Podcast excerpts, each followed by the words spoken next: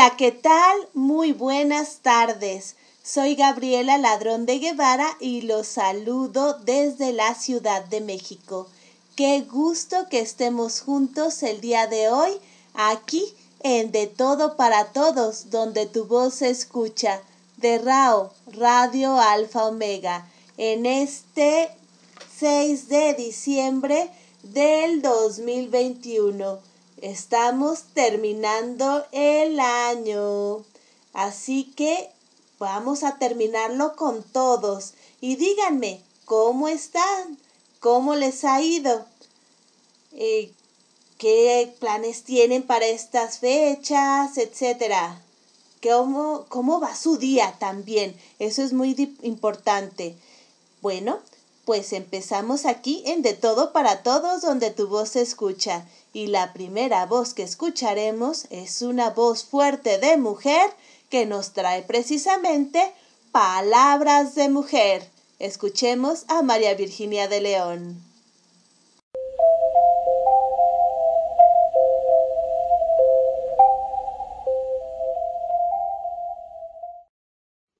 Me da mucho gusto saludarles. Soy María Virginia de León. Estoy en la Ciudad de México y les traigo la cápsula Palabras de Mujer. Hoy recordaremos a Liz Meiner. Nació en Viena en 1878. Participó en el descubrimiento de la fisión nuclear, además de realizar importantes investigaciones en teoría atómica y radioactividad. Una vez más, su aportación fue ignorada a la hora de los reconocimientos, y fueron otros los que recibieron el correspondiente premio Nobel, ya que se encontraba en desventaja por partido doble. Era mujer y judía. Liz Meitner fue toda una celebridad después de la Segunda Guerra Mundial, una heroína a la altura de Eleanor Roosevelt. Y, sin embargo, al día de hoy apenas se la conoce. En la literatura general su trabajo pionero en la fisión nuclear es escasamente mencionado y, cuando su nombre aparece, únicamente se habla de su contribución a la física nuclear y solo de manera marginal. Al igual que otras mujeres en ciencia, pareciera que su nombre fuera a desvanecerse. Esta es la historia de una mujer extraordinaria. Sus investigaciones fueron cruciales para el descubrimiento que dio inicio a la era atómica. Liz y su sobrino, Otto Robert Frisch, también un destacado físico, lograron crear el modelo teórico que explica la fisión nuclear, que es la ruptura de un átomo pesado en otros menos pesados y más estables, con la ley del incremento de la masa de Einstein. En 1942 se le ofreció participar en un grupo internacional de investigación para conseguir una bomba atómica y terminar con el régimen nazi. No aceptó y dejó sus razones bien claras. No quiso tener nada que ver con una bomba. Ningún otro científico rehusó la oferta. En 1946 viajó a Estados Unidos a ver a su familia y fue recibida con todos los honores nombrada la Mujer del Año. El premio se le entregó el presidente Truman. En 1960 se trasladó a Cambridge para estar cerca de su familia y falleció en 1968 a los 90 años. El 29 de agosto de 1982, los investigadores alemanes Peter Ambuster y Gottfried Munzberg lograron sintetizar por primera vez el elemento reactivo que luego sería bautizado como Weinerio. Ambruster explicó entonces que el objetivo era hacer justicia a una víctima del racismo alemán y dar el justo crédito a una vida y trabajos científicos. Así, es la única mujer honrada en exclusiva con un elemento en la tabla periódica. En su honor se llamó Weinerio al elemento químico 109.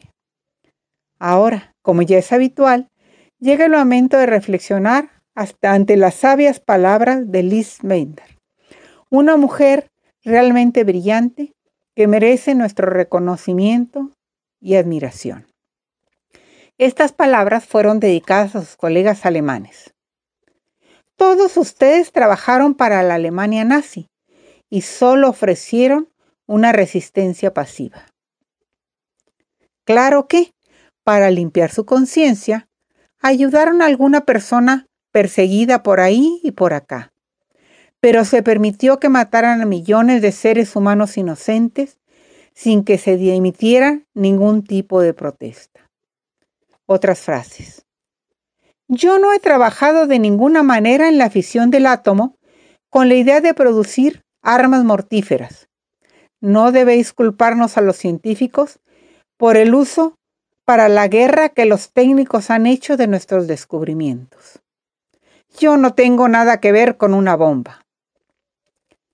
Por desgracia, en el mundo de la ciencia, como en casi todas las parcelas de la vida, siempre han sido los hombres los que han obtenido repercusión por encima de las mujeres, aunque éstas lograsen grandes méritos y avances. Por eso, queremos homenajear a algunas de las más importantes de la historia. Muchísimas gracias a María Virginia de León y estas palabras de mujer de Liz Meitner, que realmente una mujer extraordinaria en un mundo de hombres y que como muchas veces nos ha comentado María Virginia de León en sus cápsulas, no recibió el reconocimiento merecido por su trabajo. Muchísimas gracias a María Virginia de León por estas palabras de mujer.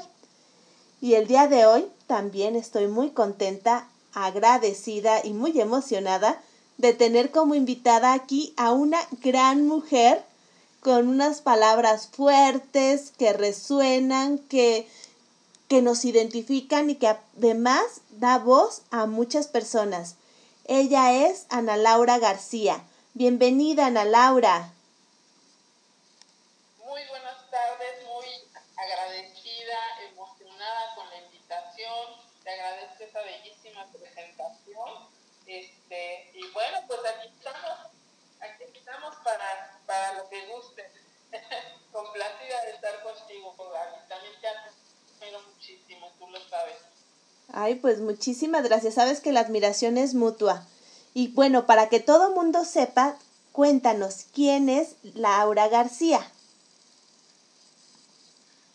Pues Ana Laura García es un personaje que ha sentido toda su vida que no está dentro de la sociedad por tener convicciones muy firmes, como tú dijiste, y muy y expresarlas de manera muy directa. Eh, por mucho tiempo, eh, la, pues vas forjando y vas creando esa ideología que vas reafirmando con el paso del tiempo y con las experiencias que te va dando la vida. Soy la manera en que yo encuentro para, para poder expresar más ampliamente lo que yo busco, lo que yo quiero de, o lo que yo estoy viviendo es por medio del arte, por medio del arte plástico, por medio de la escritura. Y en un momento dado pues también para mí es el hecho de hacer labor social y, de impulsar, ¿por qué no a, los compañeros que vienen también eh, buscando espacios, creando cosas hermosas que considero que deben estar a la mano de, todo el mundo? Entonces, pues Ana Laura García Solache es una persona simple, soy muy simple, eh, eh, soy muy franca. y, bueno, también soy una persona que le gusta luchar, no le tocó una vida muy fácil desde niña, ha tenido que pasar muchas situaciones eh, de muchos tipos y ha ido superándolas y ha ido fortaleciendo lo que es este, pues, el ser ella misma. Esa es Ana Laura. Y bueno, una amiga de mucha gente. Sí, y una amiga muy generosa porque apoyas a, a muchos artistas, también a, a, niños y bueno, creas familias a donde trabajas porque no es nada más trabajo, sino es esa, esa parte familiar, afectiva y, y que es muy bella. Sí, realmente yo pienso que, que todo, todo se genera desde primeros años y el entorno familiar siempre va a ser básico e importante para todo desarrollo. Entonces, pues, he creado unos proyectos donde efectivamente yo trabajo con niños, con adultos, con adolescentes, gente mayor, porque yo, yo considero que todas las personas en la sociedad, todas tenemos el mismo lugar, el mismo derecho y merecemos las mismas oportunidades, el mismo respeto. Entonces, eh, si yo quiero ser coherente en lo que yo digo, yo tengo una frase, siempre digo, debo ser coherente en pensamiento, palabra y acción. Entonces, yo eh, trato de, de, llevarlo a cabo como, como, un ejemplo, porque yo no puedo hablar de algo que yo no hago. Entonces, eh, cuando yo empiezo a trabajar con niños, pues es eso, sembrarles la semilla también de que ellos se vuelvan este, independientes, que se vuelvan creativos, que enfoquen toda su energía y toda su, su, este, su creatividad a cosas positivas y para mejorar su entorno, no solo el entorno familiar, social, comunitario, o sea, a nivel mundial. Sí, e, es una labor muy bella la que realizas y bueno, también que, que toca a muchas personas. Cuéntanos, yo ya perdí la cuenta, ¿en cuántos proyectos culturales estás en este momento?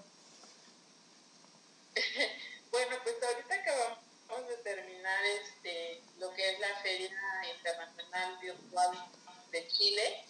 Eh, eh, venimos realizando esas ferias ya tiene bastante tiempo, llevamos en promedio nueve ferias, pero simultáneamente siempre tengo mis talleres con los niños, ajá, doy clases virtualmente para niños de, el Estado de México, para unas escuelas primarias rurales. Eh, les doy clases particulares también a la gente cuando viene a, a, solicitarlo, desde su interés. Eh, eh, mm, también trabajo, bueno, realizo algunas aportaciones para la revista Esta Tierra, para la revista AR, este, mm, tengo pues a mi, digamos, estoy dentro de la mesa directiva de, diversos grupos culturales y, bueno, y nos afianzamos con todos los que les guste o tengan la misma línea de trabajo que nosotros, que es el de ir sumando fuerzas, ¿no? En este caso, pues estoy hablando de Editorial Duendes en España, de la Academia, la ESMEC en México, eh, soy vocal de la de la ESMEC en la sede Hidalgo, soy coordinadora del Grupo Cultural OSEC en la sede Pachuca, eh, soy también subdirectora del colectivo poético Voces Hidalguenses, tengo mi Rincón de Analú, que es el nombre de mi taller, el cual está enfocado a los niños, eh, eh, con, participo también abiertamente con Deleite Literario, que es otro grupo también de niños, de niños y, de, docentes que están retirados, pensionados, pero que de alguna manera siguen sumando fuerzas para, para seguir promoviendo eh, la cultura, los valores, los derechos. Este, y ellos de, la alcaldía de Iztapalapa de la Ciudad de México. Eh, también colaboro con, soy parte de la mesa directiva de Policía Mundial y, y bueno, puedo seguir mencionando muchos grupos, pero en este caso igual vamos de la mano afianzados con lo que es el grupo cultural este, de San Luis Potosí, eh, que trabaja básicamente con, con, jóvenes de preparatoria, de bachillerato. Eh, esos son algunos de los proyectos. Precisamente hoy estoy súper feliz porque independientemente de todo este trabajo que yo hago aportando para otras personas y para otros grupos, pues yo trato también de, de, hacer un poco, eh, digamos, la producción de mi, de mi de mi arte, de lo que yo hago, de lo que a mí me apasiona. En este caso acabo de recibir hace unas horas un correo donde me avisan que una obra que yo creé eh, para un concurso este, fue seleccionada para llevar a cabo un mural eh, en Pachuca de Soto Hidalgo, eh, cosa que me hace muy, muy feliz porque pues no había tenido esa oportunidad y bueno, ahora va a quedar plasmada mi obra a la vista del mundo entero. ¡Ay, este, felicidades! En un muro eh, bastante grande, ¿no? De 7 metros aproximadamente. Entonces, quizás no sea gran cosa, pero son cosas que a mí me satisfacen y me llenan y que me estimulan para seguir haciendo y buscando espacios precisamente para otras gentes que los están buscando. A su vez también llevo a cabo mi, labor como, como artista independiente. Pues muchas felicidades, es una gran noticia el saber eso y que pronto veremos tu obra en un mural tan grande en el centro de Pachuca. Felicidades. Muchas gracias, muchas gracias. Pero no solamente eres artista plástica, sino también poeta. Sí, eh, yo siento, no me, no me gusta llamarme poeta. Yo soy un escritor. Yo considero que un poeta maneja muchas técnicas a la perfección y a mí me falta mucho por aprender todavía. Pero, pero sí escribo, sí escribo. Ahorita me acordé de, de, un amigo en común que se llama Vicente Vecino que dice que y a veces escribo. Sí. Así yo a veces escribo también. No, pero tú escribes muy seguido y de una manera muy fuerte y contundente. Bueno, es, también es esa herramienta que he encontrado como que yo decía parte del lenguaje para yo poder hacer, eh, llegar a la gente eh, con un mensaje directo, eh, directo y que de alguna manera los haga reflexionar con respecto a lo que es el entorno, a lo que es la vida, este, que no todo es, color de rosa, ¿no? que no la vida que tú tienes es la vida que tienen todas las personas en el mundo y que debemos ser empáticos, ¿no? Y que debemos ser tolerantes y que debemos dejarnos de falsos prejuicios y, y, de, de cosas por el estilo, cosas que yo siento que, que son más que algo beneficioso, son una carga innecesaria para el ser humano. Cierto. Tienes mucha razón. Y bueno, ya están llegando saludos para ti. Nos dice Patti Zulueta que felicidades, qué gusto oírte. También tenemos a Katy Gómez que dice felicidades, ya tenemos un artista en los murales. Cierto, es genial, genial ahorita realmente. También eh, tenemos a Andy Kikeyale de Monterrey, Nuevo León, México, que dicen felicidades a la invitada. Y eh, Argelia Cano, wow, felicitaciones Ana Laura. Claro, es gran cosa que tu obra, obra plástica sea reconocida. Y también saludos de Iván, dice saludos Ana Laura, bienvenida. Nini, bienvenida Ana Laura. Gracias, gracias a todos por sus comentarios. Y bueno, ¿Podrías leernos algo de lo que has escrito? Y te voy a leer algo que escribí cuando inició un poco la pandemia. Eh, poco antes estuve en, un festival para la tierra, fue de lo último que hicimos presencial y entonces yo presenté un trabajo que se llama Humano Ignorante, Indolente, Eres tu propio destino. Eh, entonces se los voy a leer con mucho gusto. Dice así. Perdón, amada tierra, te pido en nombre de mi especie, que indolente te ha hundido en una masa de desechos impuros, indignos, sin darse cuenta que con ello poco a poco te lastima, te va matando de a poco, contaminando todo su paso sin control, sin tu aire sucio y espeso, a causa de su descuido intransigente y preciso, es muy cruel para las aves, animales y para nosotros mismos.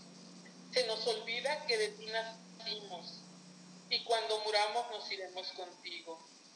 Tus mares tan bellos en una tristeza de plásticos y petróleo, basura, te hemos convertido.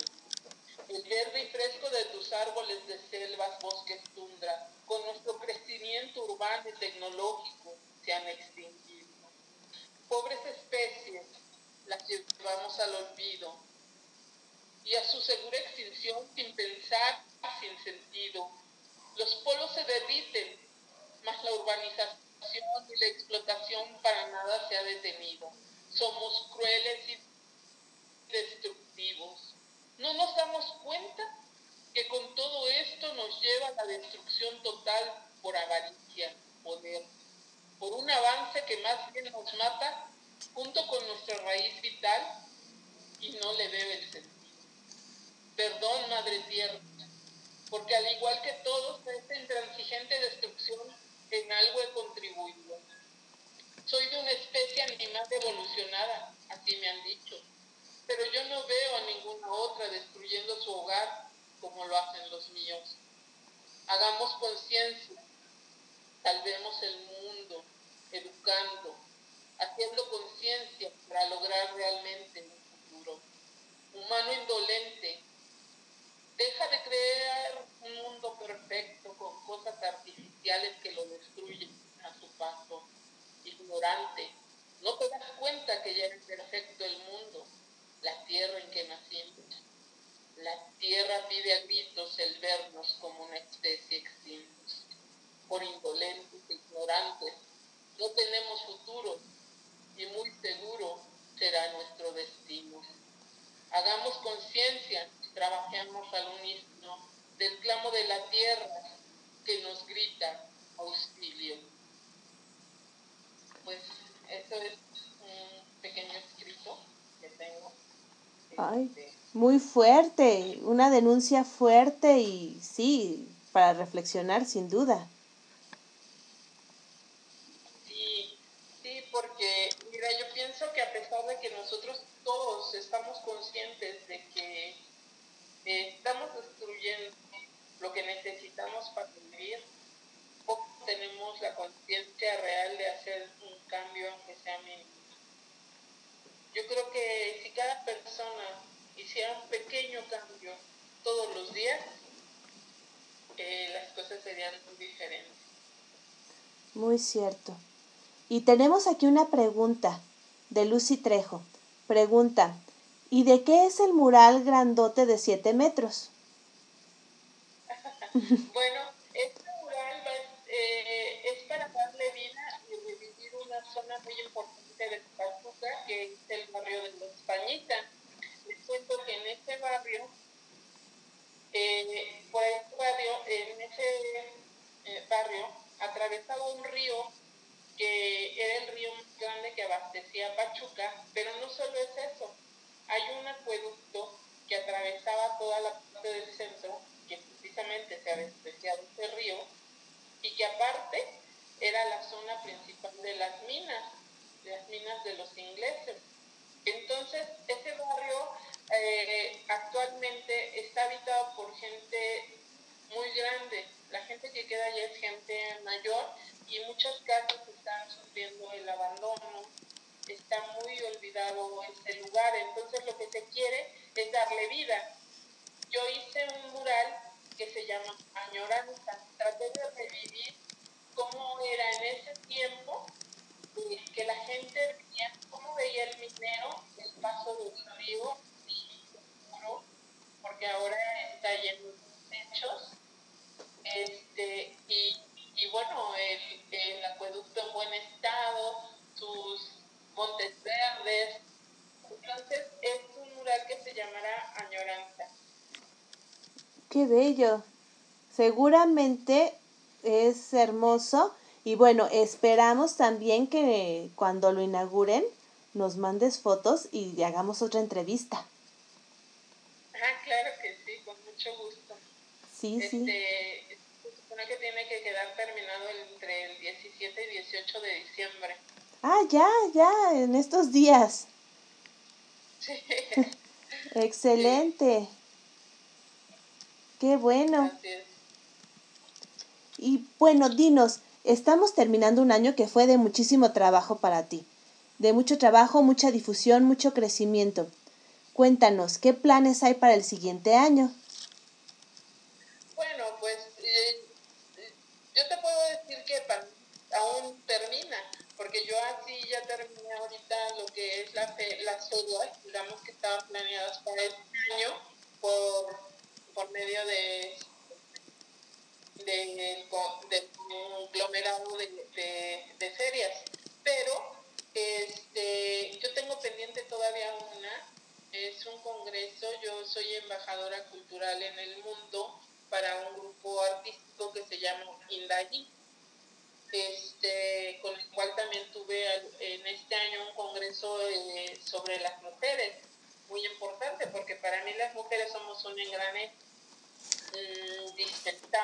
que la, la vida fluya.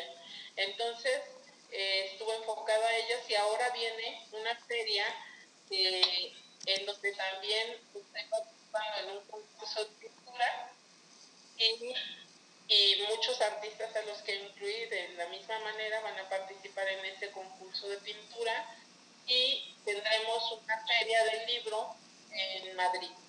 ¡Wow!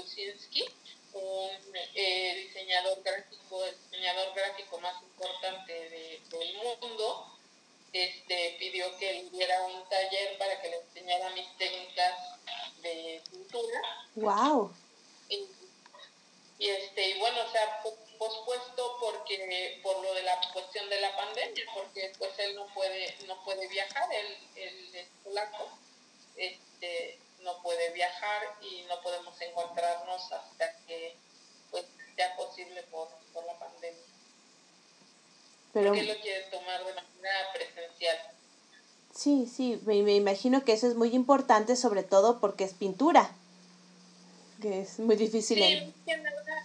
él este, le interesa porque, pues yo les comento un poco, todas mis obras eh, artísticas están hechas por medio de materiales y en materiales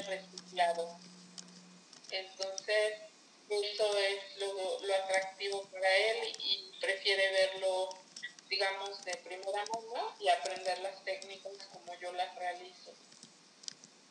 Pues muy activa, cerrando este año, muy eh, con mucho trabajo de difusión, pero lo que me encanta es que lo que mencionas, que es darle lugar a otros artistas, compartir con otros artistas, crear juntos, colaborar y bueno, que todo lo que haces lo haces con la visión de que no te lo quedas tú sola, sino que es para difundirlo, para compartirlo, para llevarlo a otras personas. Eso me encanta de ti.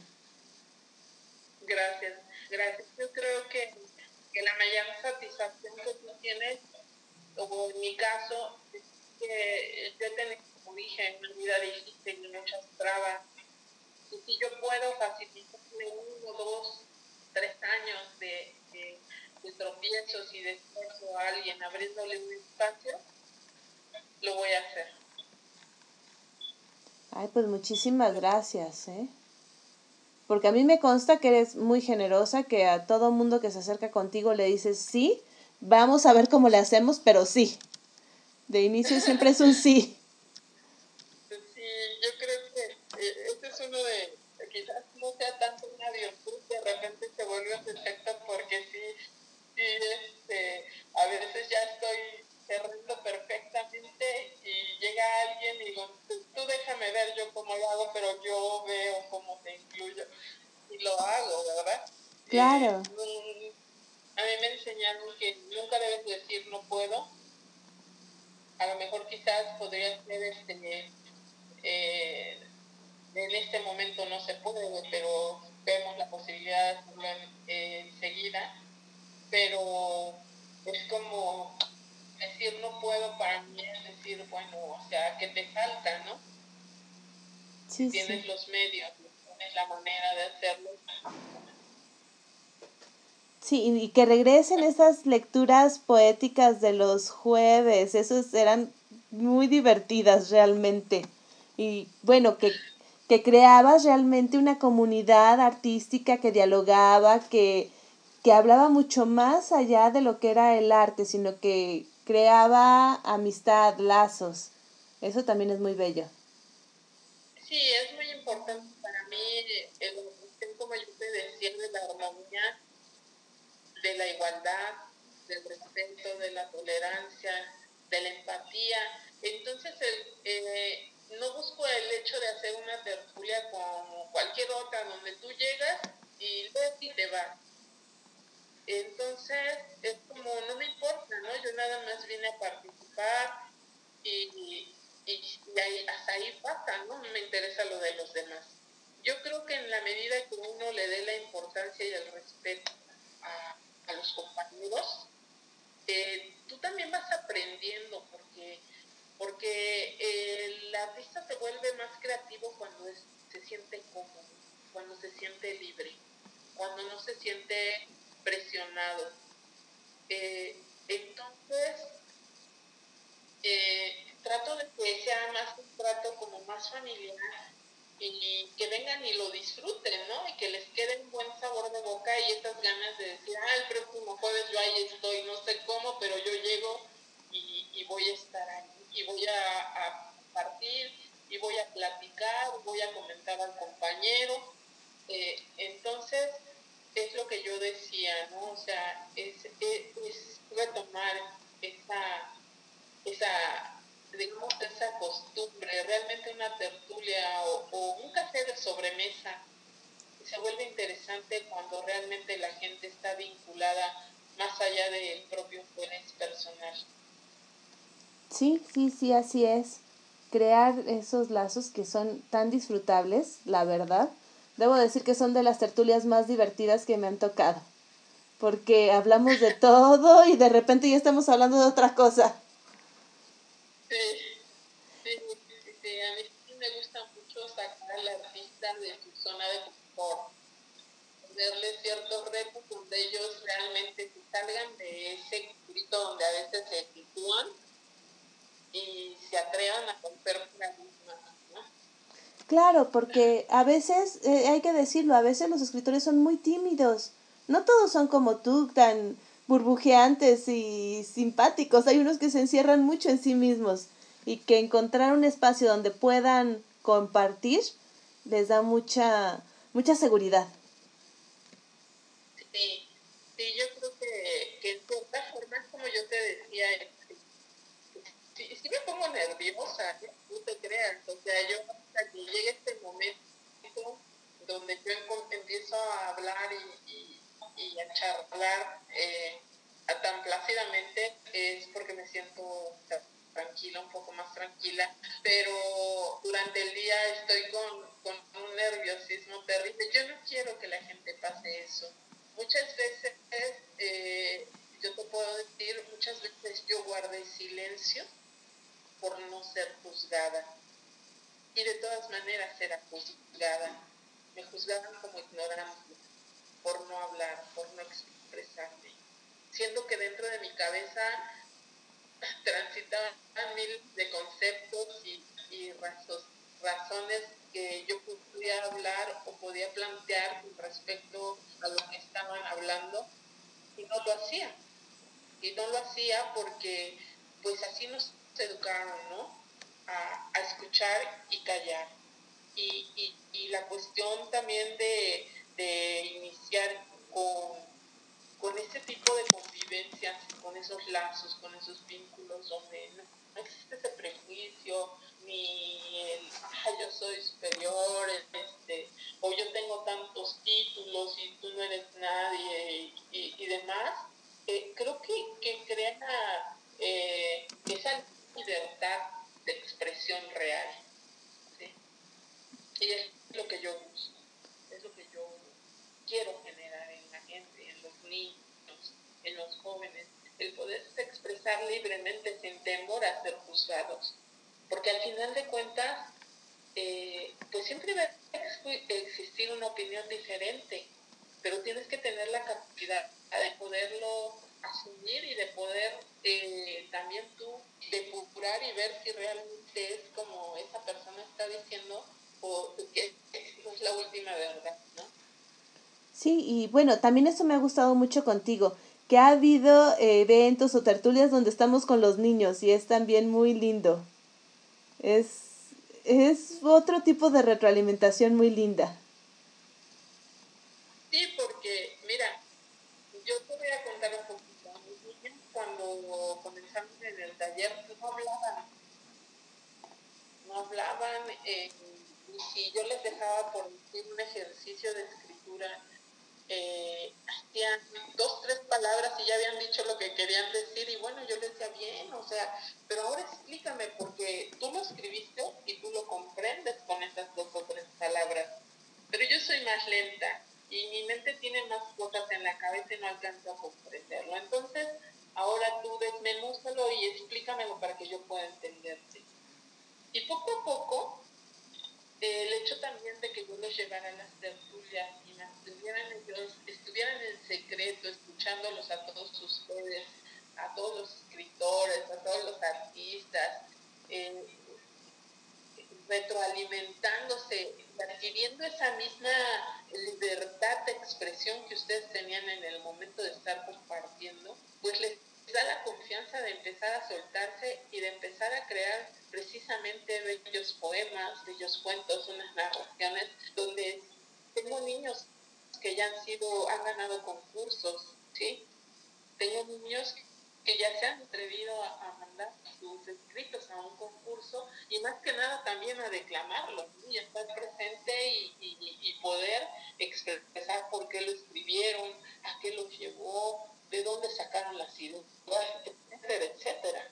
Entonces esa es una, una satisfacción que, que no la puedes cubrir con nada. La verdad, yo ah, puedo decir que ese es el mejor de los trofeos, el mejor reconocimiento este, que he recibido a lo largo del tiempo. Qué bella, qué bella visión de la vida también. Tenemos comentarios, nos dice Diego Sebastián, Excelente entrevista. Solo las mujeres pueden ser tan polifacéticas y difundir su obra, darlas a conocer públicamente, como Ana Laura, poeta y pintora, entre otras afortunadas facetas. Es muy afortunado. Felicidades, Ana Laura, poeta y muralista. Felicidades, Gaby, por la notable entrevista. No, pues felicidades, Laura, porque sí, la verdad, Laurita, mis respetos. Sí. Gracias. Porque sí, eres, es que eres muy talentosa en varias áreas del conocimiento, no solamente digamos que en, en la poesía, aunque no te gusta que te digan poeta, pero en, cuando a veces escribes, escribes muy bien. Y también en las artes plásticas, eres tallerista, eres gestora cultural, que también es una labor titánica, realmente. Sí, es, es, es una, una labor muy fuerte, te puedo decir que a veces resulta un poco desgastante porque precisamente pues tienes que lidiar con diferentes tipos de personas, diferentes pensamientos, diferentes eh, manera de expresarse, porque pues yo soy gestora internacional, entonces eh, los usos, las costumbres, los modismos, este, muchas cosas eh, tienes que irlas aprendiendo, tienes que irlas puliendo y tienes que aprender a, equilibrar todo para poder ser convincente, poder ser, este, digamos, transmitirle a esos artistas que tú estás gestionando el, el, sentimiento de lo que tú buscas cuando, cuando lo haces, ¿no? Pues como yo te decía, yo voy muy en contra de, de gestionar y de que, ah, yo crezco, pero me valgo de la demás realmente yo puedo decirles que, que lo que menos me interesa es un título, eh, escalar a nadie. Creo que cada persona brilla con luz propia. Cada persona es una estrella. Lo único que le hace falta es abrir las persianas y darse cuenta que brilla inmensamente. Ay, qué bonito. Qué hermoso, porque cierto, es, es la, la gran ventaja de, de tu visión, que ves cómo cada uno puede brillar de una manera diferente y eres muy respetuosa de cómo cada quien encuentra su manera y su momento para brillar. Eso es bellísimo. Así debe de ser. Yo creo que, todos, eh, yo me acuerdo mucho, fíjate, voy a contar una anécdota. Yo, yo me acuerdo cuando yo era niña, eh, yo entré muy pequeña a la primaria este, primer año teniendo tres años. Y de ahí me pasaron segundo año a los seis meses. Entonces, cuando cuatro años yo estaba saliendo de, de segundo año de primaria. ¿Qué quiere decir? Que bueno, que yo me veía rodeada de estos niños con una edad mayor a la mía, con una fisonomía diferente a la mía, y que, y que bueno, que, que las maestras me decían, bueno, ¿por qué no hablas? ¿Por qué no te con tus compañeros? ¿Por qué, este, ¿por qué siempre estás leyendo, no?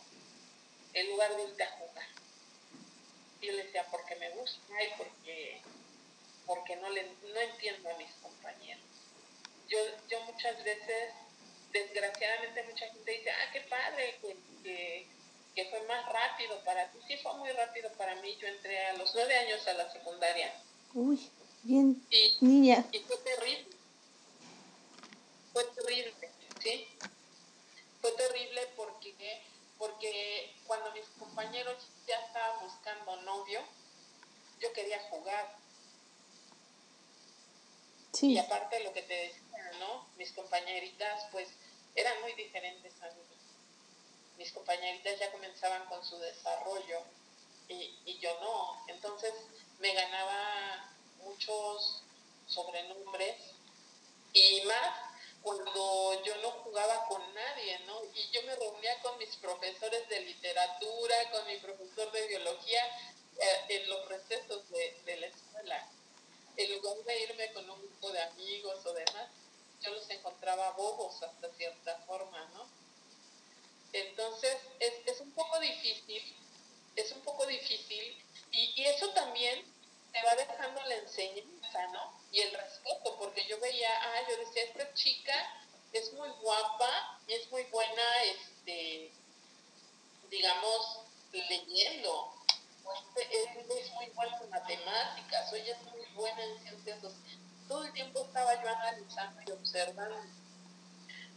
Y bueno, eh, de alguna forma yo comienzo con esa perspectiva donde yo veo que cada persona, una persona que por ejemplo iba muy mal, yo, yo en mi caso te puedo decir que yo siempre tuve problemas con matemáticas.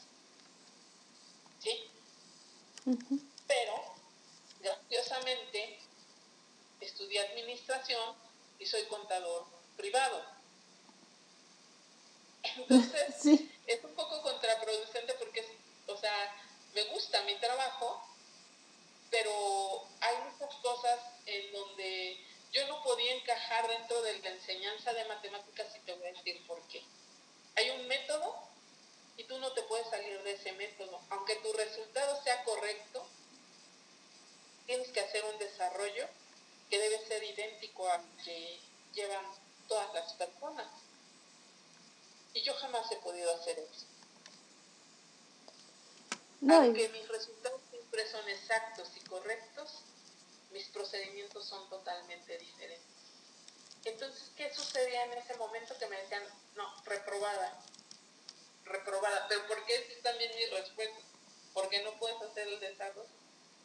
No sirve. Ajá. Pero yo era buenísima en matemáticas, en biología, en sociales, en literatura, en español, porque antes estaba separado, ¿no? Sí, sí. Y, y entonces en educación física y, y en música. Entonces, eh, yo veía compañeros que brillaban mucho en matemáticas, que les era tan sencillo, pero que les costaba muchísimo trabajo el español. O que no lograban leer dos hojas en una clase. Y si las leían no las comprendían. Entonces yo decía, ¿cómo es posible? No? Si yo tuviera un poquito de su talento, este, a lo mejor yo podría ser mejor, ¿verdad? Entonces desde ahí tú empiezas a ver esa, esa diferencia, o al menos yo la empecé a ver, y empecé a ver que cada uno tenía cierta inclinación y facilidad para ciertas cosas. Pero que si tú estimulabas ciertas áreas o le dabas la confianza, era capaz de desarrollar cualquier cosa. Entonces, eh, yo te puedo decir que lo he comprobado. Eh, he comprobado que efectivamente existen métodos y demás, pero también existe la posibilidad de poder enseñar de otra manera y de estimular eh, esa seguridad en las personas para que se den cuenta de qué es lo que tienen realmente escondido detrás de esa cortina que uno mismo se pone. Sí, y es muy importante lo que dices, que cada quien tiene su manera de, de encontrarse, de aprender, de evolucionar y que hay muchos métodos, pero puedes llegar al mismo resultado y puede ser un resultado correcto y válido, que a veces se nos olvida. Sí, sí, yo creo que, que abierto, porque, bueno, yo, yo no soy docente, pero, pero sí soy muy autodidacta y me gusta mucho estudiar y me gusta mucho aprender metodología y me gusta mucho, este, bueno, trabajo mucho con niños, entonces yo tengo que estar eh, estudiando todo el tiempo y, y yo me doy cuenta de que las cosas han ido cambiando para bien en ese aspecto, ¿no? En donde ya si no sirves para matemáticas español estás reprobado para toda tu vida, ¿no? no, ahora, ahora ya sabemos que hay muchas opciones y que tenemos muchas opciones para para aprender, para disfrutar también, porque ay, no, que la escuela sea un martirio no se vale. No, no. Ah, antes te castigaban, ¿no? Te decían, estás castigado, creo ibas a leer una lección, no vas a recordar lección. Entonces, cuando te dejamos la tarea decías, no puede ser, sigo castigado, ¿no? Sí, sí. Entonces, no, bueno, yo pienso que la escuela debe de ser una experiencia linda. Y bueno. Sí, yo también. Eh, también este, aquí hay varios comentarios que te están haciendo y saludos. Dice saludos María Elena Cano, nos dice saludos María Elena, buenas, eh, bienvenida Ana Laura. También nos dice Lucy Trejo, qué padre lo, todo lo que nos platica Ana Laura. Tiene una vida muy interesante y muchas anécdotas muy buenas. Mira, qué bien, sí, es cierto. No, no, y ustedes deberían verla platicando así ya más relajada y no, no súper divertida, además. Y también tenemos saludos de Katy Gómez, dice, Saludos a la maestra Laura, genial, me encanta todo lo que nos está compartiendo. Escribe, pinta, ¿qué más hace? Bueno, sí es lo que estábamos comentando de todo lo que haces. Y además eres editora también, ¿verdad? Sí, también. Trabajo para varias revistas. y para una editorial. Sí, sí, tienes muchísimo trabajo. ¿Y cómo le, cómo le dedicas tiempo a todo? ¿Cómo te alcanza el día? Pues mucha gente me pregunta lo mismo, pero yo no sé, te lo prometo que yo no sé. El punto es que yo voy ajustando mis horarios y todo lo que tengo que hacer y, y al final me gusta desarrollarlo de la mejor manera, ¿no? Eh, cuando yo digo sí a algo, se vuelve un compromiso real y le doy su espacio de respeto y este y, y lo realizo de la misma manera, ¿no? Porque aparte son cosas que me gustan. Entonces no, no puedo entender, o sea, la verdad no podría decirte hago esto, hago aquello, porque igual pues también tengo las labores de la casa, ¿verdad? Sí. y, bueno, o sea, eh, yo, yo creo que todo se depende de la disciplina, de que tú seas disciplinado, de que tú te comprometas realmente con lo que quieres hacer y le asignes su espacio dentro de tu día. Sí, es bien importante eso, darle espacio a cada cosa, porque como dices, además tienes tu casa, manejas tu casa y la, la atiendes, porque eso también es una realidad. Y a todo le das tiempo.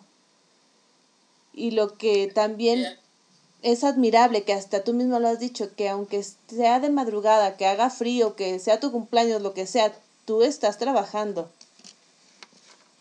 Sí, sí, realmente es así, ¿no? Eh, es como yo te decía, si en un momento dado yo, yo sé que no voy a poder hacer algo, no, no lo inicio. No lo inicio porque sería una falta de respeto, dado que siempre involucro a mucha gente ¿no? en, los proyectos que, que hago y, y, no solo me estaría faltando al respeto a mí, ¿no? sino también al tiempo y al trabajo de, eh, de las demás personas. Sí, eso sí eres súper respetuoso del trabajo de los demás también, debo decirlo. ¿Y tendrás algún otro texto que nos compartas? Claro, que sí, claro que sí, este, a ver, ¿qué les voy a leer? Bueno, les voy a leer algo que se llama Vivo enamorado.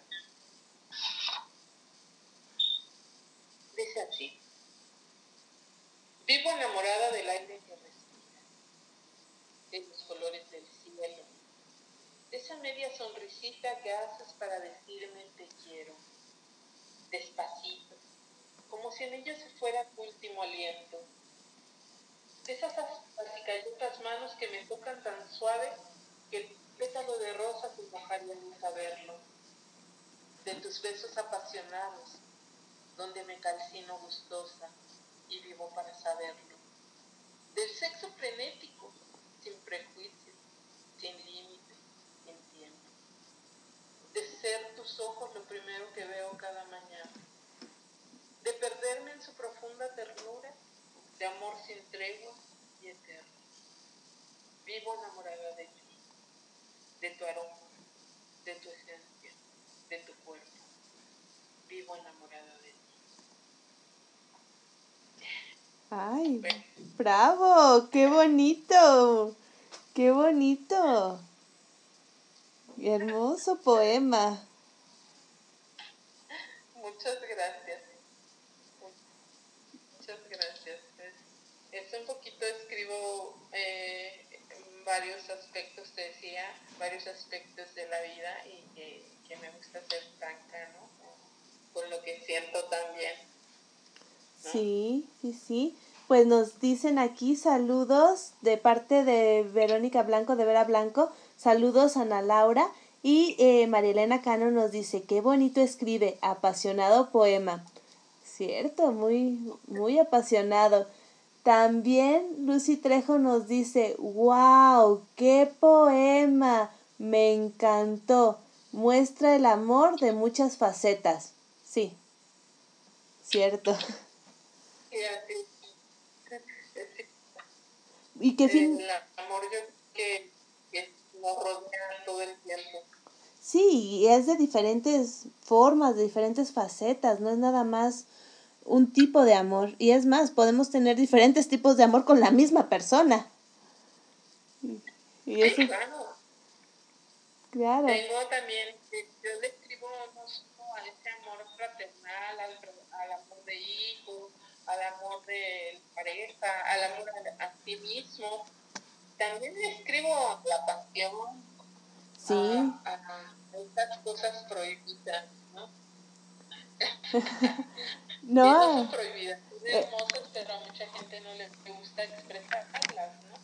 Eh, Sí. Tengo aquí a la mano un, un pequeño eh, ejemplo de ello, es una, una mini poema, un mini poema erótico. ay, compártelo, Eh. por favor. Ok. Se llama Mariposa Fugaz.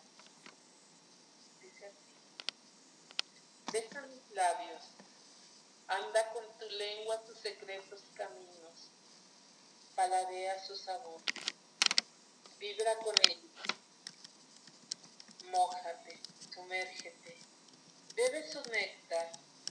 Disfruta y aletea impaciente. Vacía tu sed y emprende tu vuelo, mariposa fugaz. Ay, qué bonito también ese. Y muy elegante. Muchas gracias, muchas gracias. Pues eh, creo que, que el sentimiento eh, erótico es muy importante en la vida del ser humano. ¿no? Todos nacemos con este erotismo eh, desde que nacemos. La cuestión es que el prejuicio y los malos conceptos que tenemos con respecto a, nuestro erotismo, a nuestra sensualidad, a nuestra sexualidad, a nuestra intimidad, eh, va haciendo que se vaya transformando en algo no prohibido o que no se puede decir. Pero yo creo que, que es muy hermoso poder expresar también esa parte, ¿no? Esa parte que, que, que nos gusta, porque no puedo creer que exista algún ser humano que no disfrute de una caricia, que no disfrute de un beso, de un momento de intimidad. Claro. Y como mencionas, es algo humano, algo natural. Sí. Y bueno, es una más de las facetas de Laura García. Sí, así es. Eso es una más. Escribo mucho, este, un poco de todo, te digo. Escribo erotismo, ex- escribo romanticismo, eh, también escribo también a las cosas que no, de las que no les gusta hablar a la gente, le escribo a la muerte, le escribo a ese paso, ¿no? Entre la vida y la muerte. Le escribo también, hago también muchos cuentos y textos para niños. Este, tengo algunas canciones de cuna, eh, algunos cuentos este, infantiles también, ¿no? Eh, y, y bueno, me gusta mucho hablar del tiempo, del tiempo, entonces no sé si, si pudiera leerles algo. Claro que sí. Sí, sí, claro que sí, por favor. Tengo dos poemas, uno de ellos se llama eh, El resplandor y dice así, en ese final donde el cuerpo ya es nada y lo único que queda es el pensamiento, el sentido. Veo mi vida pasar, añorando quizás poder regresar a través del resplandor del crepúsculo.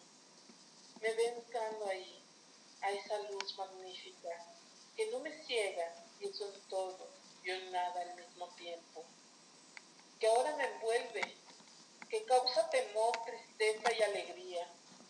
Oh crepúsculo, oh interregno, fluido y fluido en el pasado, todo ahora quedó atrás, pasando y bañando el alma. Ya nada me pertenece, ni siquiera este momento por el que he transitado hoy aquí. Ese es Qué hermoso. de ese momento cuando llega la muerte, ¿verdad?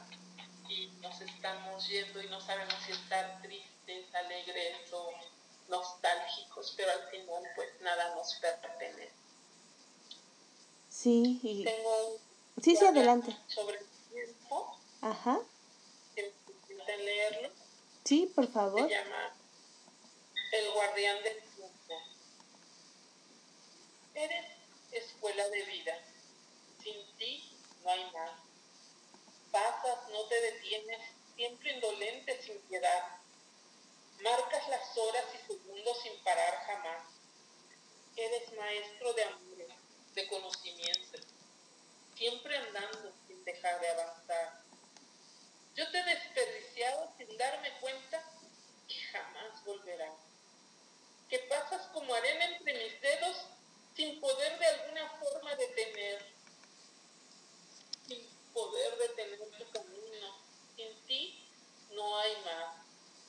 Hoy la brújula he perdido. Añoro tiempos pasados para poder reparar errores cometidos, que el guardián del tiempo jamás perdonará y que yo no puedo regresar a enmendar.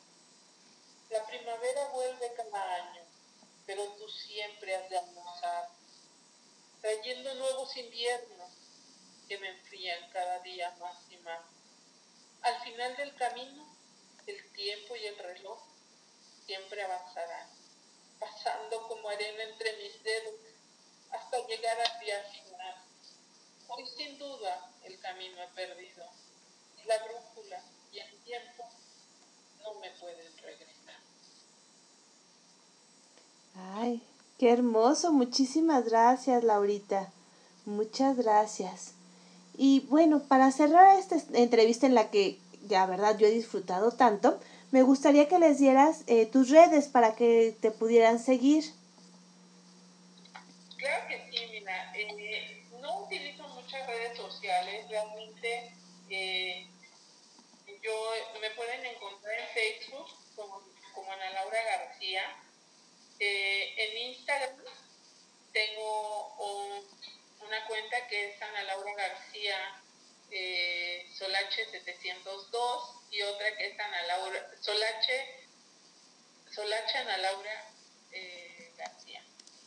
Eh, estas son mis, cuentas realmente, las que más utilizo.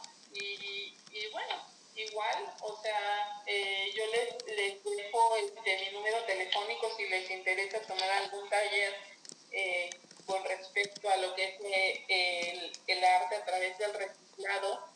Lo imparto por medio de, del Rincón de Analu y lo hago de manera virtual.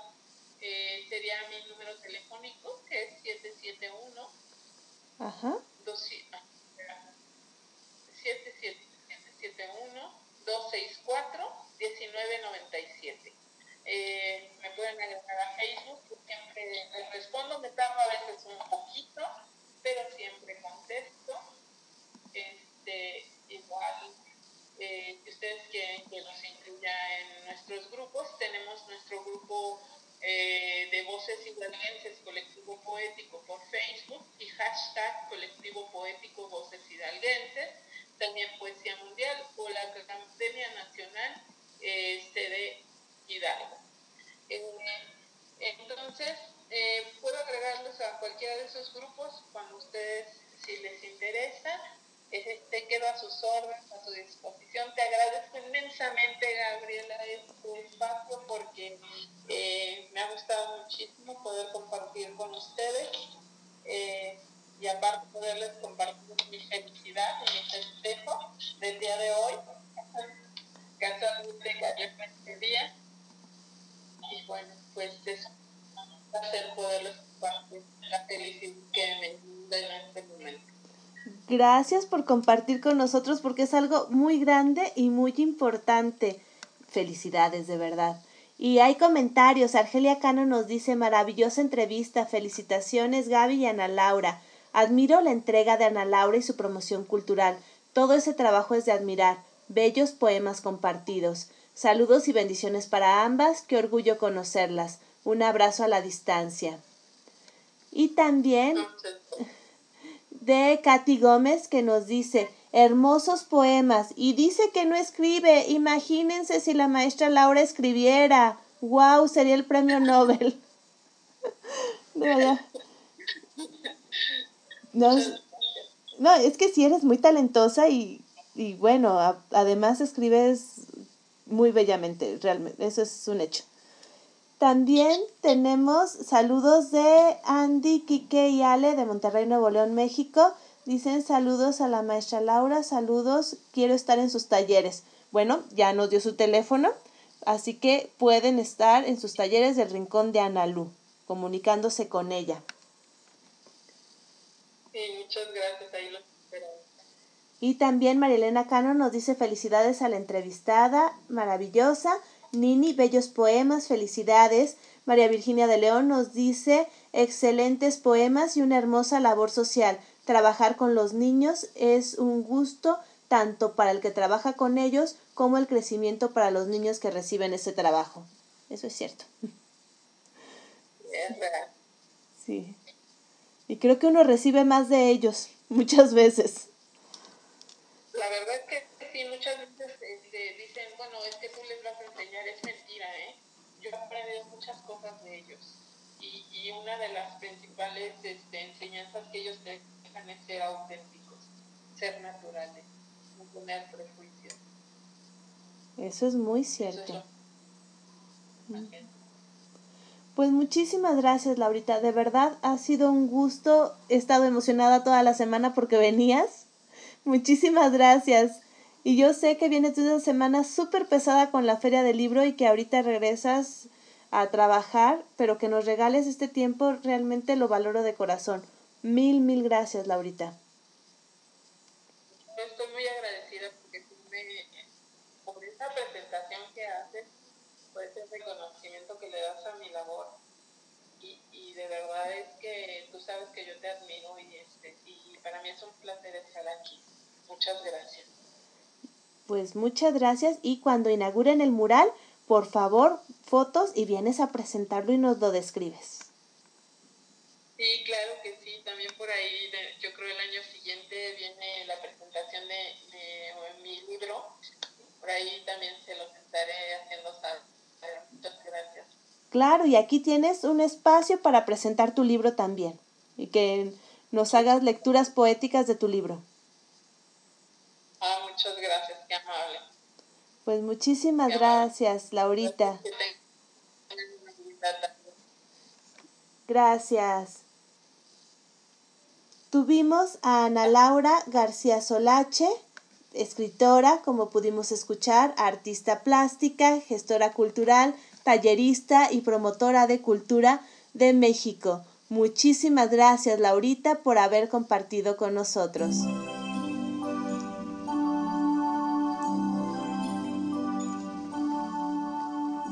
Continuamos en De Todo para Todos, donde tu voz se escucha. Aquí, en Radio Alfa Omega, con su anfitriona, Gabriela Ladrón de Guevara.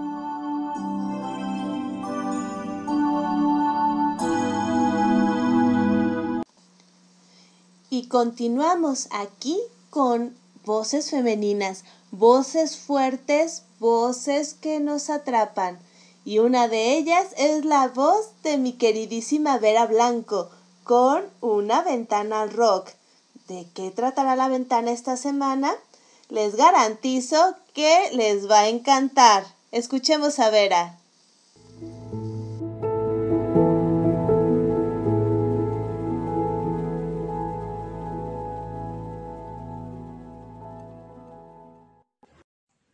Buenas tardes. Soy Vera Blanco con una nueva cápsula para una ventana al rock.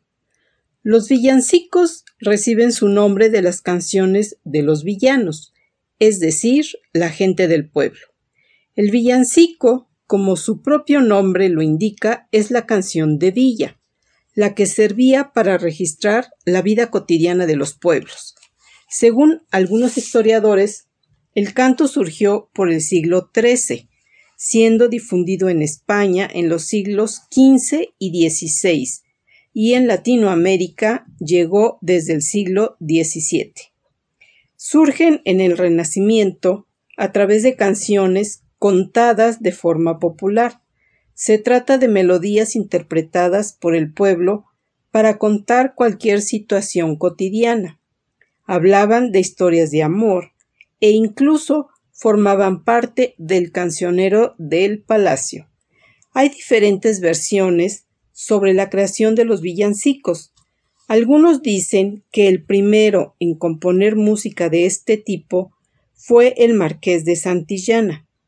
Otros, por su parte, afirman que los primeros villancicos fueron creados por los evangelizadores del siglo V. En México se puede considerar la composición Hoy nació el Redentor del mundo como el primer villancico. Su origen proviene de la España del siglo XV.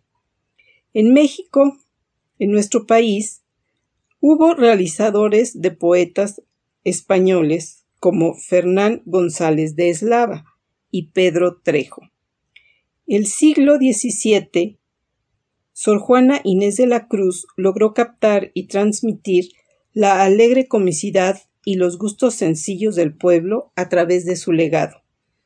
Actualmente los más populares son Noche de Paz, escrito por el sacerdote Joseph Moore e interpretado por primera vez en la Misa de Gallo celebrada en 1818 en un pueblo pesquero de Austria. Campana sobre campana, villancico conocido en todos los países de habla hispana de origen andaluz y de autor desconocido. Los peces en el río, de origen y autor desconocido, aun cuando en algunos párrafos se alcance a percibir cierta influencia árabe. Blanca Navidad, escrito por el compositor Irving Berlin en 1940 e incluido en el Record Guinness como el tema más vendido en la historia. Mi burrito sabanero, conocido también como el burrito de Belén, fue compuesto por el músico venezolano Hugo Blanco en 1975. Mari Morena nació en el siglo XVIII. Se cree que es de origen español y de autor desconocido. El niño del tambor, también conocido como el tamborilero, se le atribuye la autoría a la pianista norteamericana Catherine Kennicott, al traducirlo al inglés de un supuesto original checo en 1941. Antiguamente estos cantos eran considerados profanos y con el tiempo se los incluyó en las Eucaristías, así como en las tradicionales posadas y reuniones por el significado de sus letras. Algunos historiadores aseguran que el primer compositor fue el marqués de Santillana, conocido poeta del siglo XV, por haber creado una serie de canciones para celebrar con sus tres hijos el misterio de la Natividad.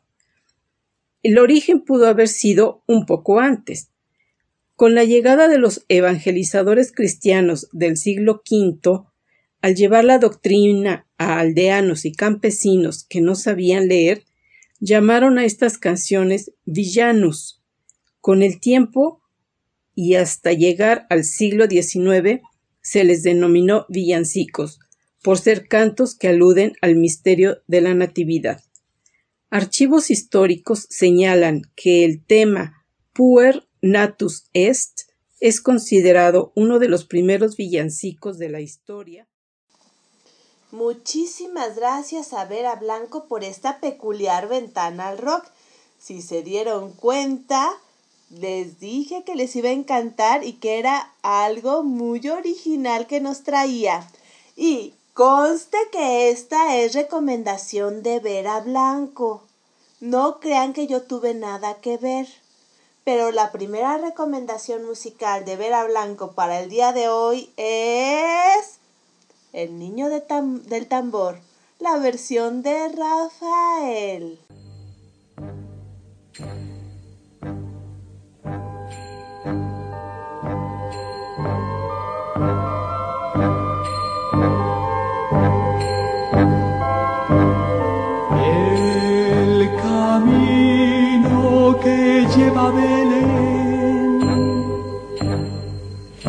Baja hasta el valle que la nieve cubrió. Los pastorcillos quieren ver a su rey. Le traen regalos en su humilde zurrón, robo pom pom, robo pom pom. Nacido en un portal de Belén el niño Dios.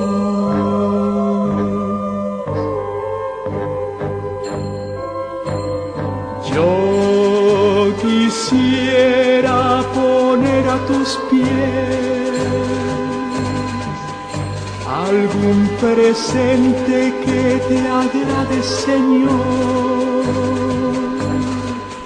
Mas tú ya sabes que soy pobre también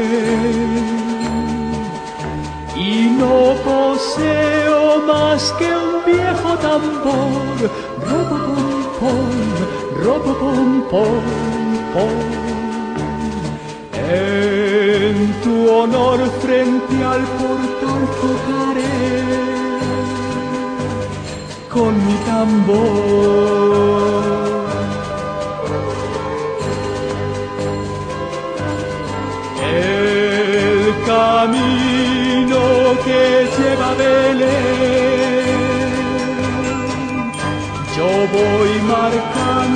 Con mi viejo tambor. Nada mejor hay que te pueda ofrecer. Su ronco acento es un canto de amor. Robo pom pom, robo pom pom. Cuánto Dios me vio me sonrió.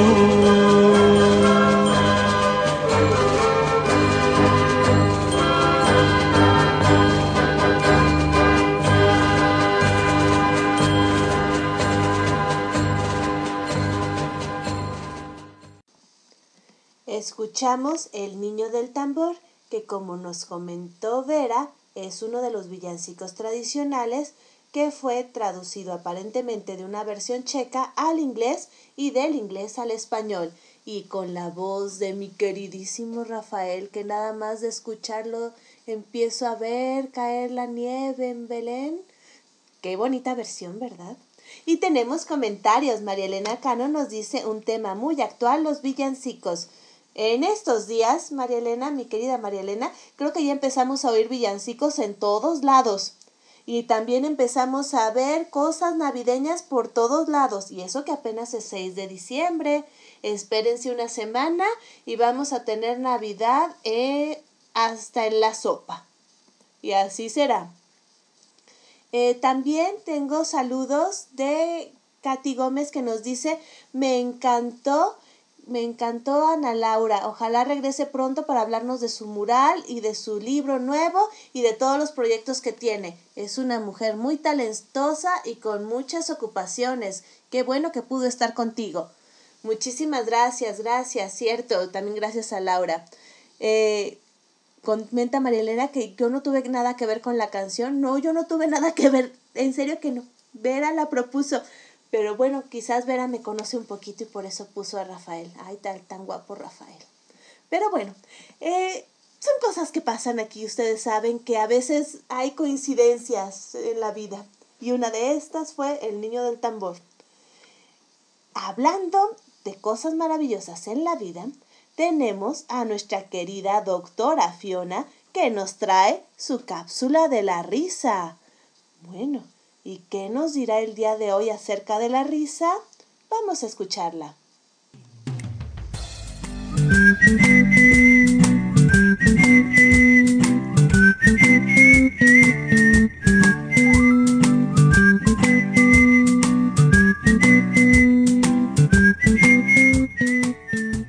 Hola, muy buen día.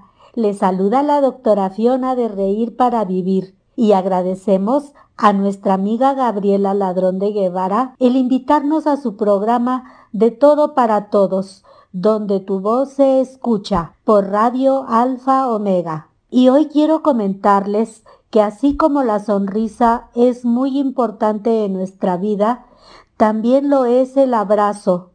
Así es, se ha comprobado que todos necesitamos del contacto físico para sentirnos bien y una de las formas más importantes, ya que es un idioma universal, es dar y recibir un abrazo, porque se siente muy reconfortante ese apapacho.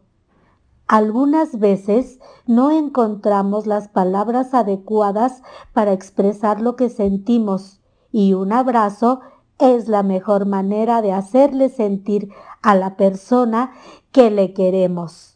Los abrazos, además de hacernos sentir bien, alivian ese dolor emocional, la depresión, la tristeza y la ansiedad. Así que abrázate y regala abrazos en tu día a día. Bueno, hasta la próxima cápsula del abrazo. Y recuerden también sonreír. gracias. Muchas gracias, doctora Fiona. Y wow, excelente cambio de la risa al abrazo y, ¿por qué no? Un abrazo riéndonos. Creo que será la mejor medicina. Y además, los abrazos en esta época del año son tan ricos y son un buen pretexto Imagínense que yo llegara a un concierto de Rafael y como va a ser Navidad, pues lo abrazo porque va a ser Navidad. No crean que porque me encanta. No, es para una felicitación de Navidad. Todo tan inocente. Gracias, doctora Fiona. Y tenemos comentarios. Muchísimas gracias. Nos dice Lucy Trejo. ¿Segura que no tuviste nada que ver con el villancico de Rafael? No, en serio, fue Vera. tal cual. Fue Vela espera. Y este nos dice eh, Mariel, eh, Elena Cano que le gustó la canción y nos dice Nini respondiendo a María Elena que le llaman el tamborilero. El villancico se llama así, The Drummer en inglés. Y sí, así es, la versión original es eh, The Little Drummer Boy en inglés y Rafael canta la versión en español. En español hay varias versiones, él canta una de ellas. María Elena Cano nos dice que sí, los abrazos nos consuelan, doctora Fiona. Cierto, los abrazos nos dan consuelo y también es una manera de sentirnos seguros, de sentirnos contentos, a gusto. Como nos dice Katy Gómez, los abrazos son lo mejor del mundo, es lo que más extraño en esta pandemia, los abrazos. Ay, yo también. Extraño mucho los abrazos. Yo sí soy muy, una niña muy de abrazos y los extraño. Aquí el doctor Guillermo Holguín nos está diciendo que para Navidad nos va a dar una madeja de lana. Muchísimas gracias. Va a ser un hermosísimo regalo para todos. También tenemos a Kike, Ale y Andy de Monterrey, Nuevo León, México, que dicen, me encantan ese villancico, amo a Rafael. Yo les dije que Rafael era la onda, pero bueno, de repente se les olvida. Continuamos ahora con nuestro programa.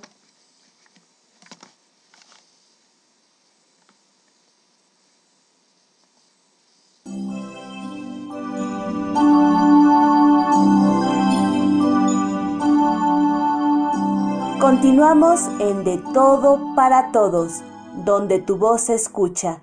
Aquí, en Radio Alfa Omega, con su anfitriona, Gabriela Ladrón de Guevara.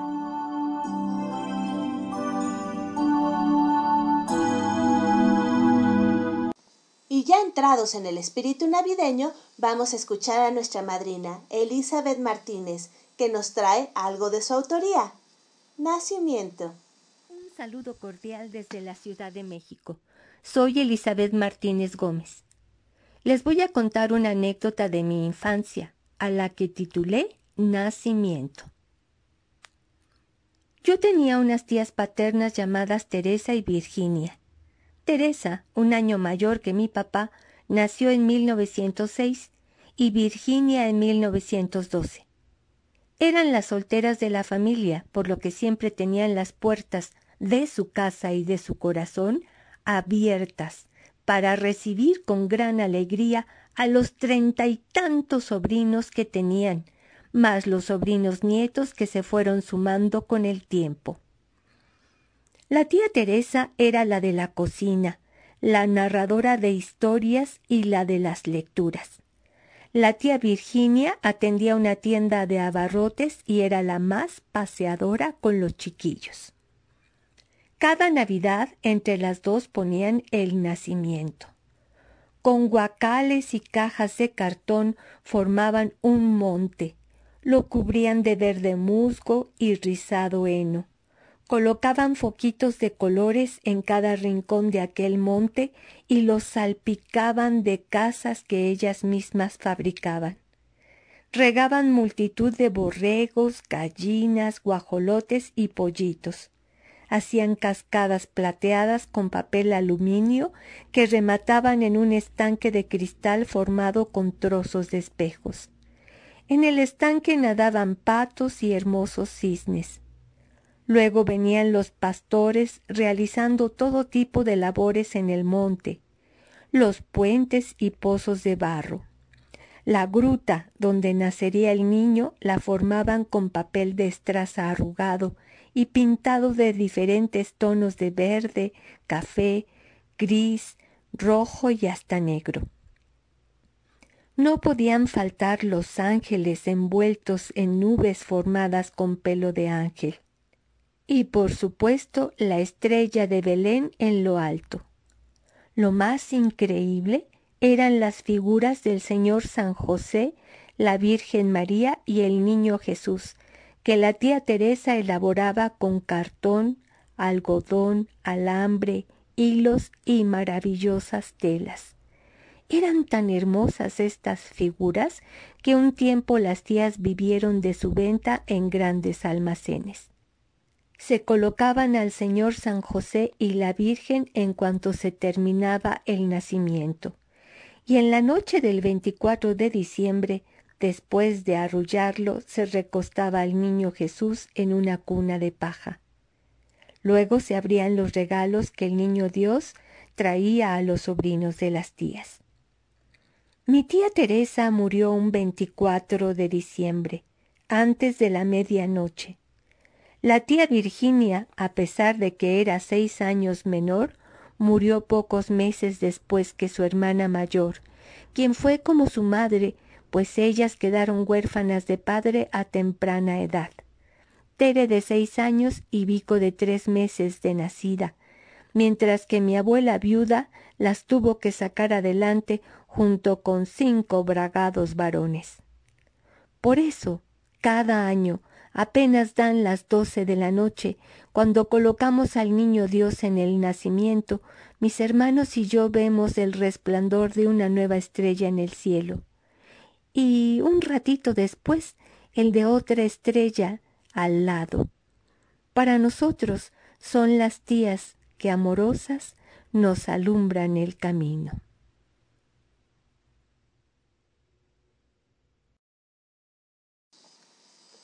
Muchísimas gracias Elizabeth Martínez por esta hermosísima anécdota con tanto con tanto amor que nos has compartido el día de hoy. Muchas gracias.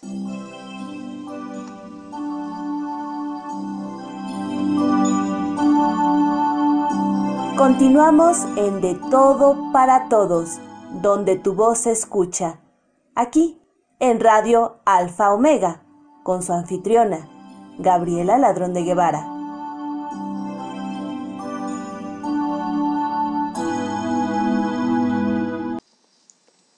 Sí, la Navidad nos trae memorias, nostalgias, y también recuerdos, hermosos recuerdos. Y todo eso es parte de estos meses, es parte de prepararnos para cerrar un ciclo en un año y empezar el siguiente. Y uno de los villancicos que nos lo recuerda de manera más bella es Noche de Paz, que comparto con ustedes también como recomendación de nuestra queridísima Vera Blanco.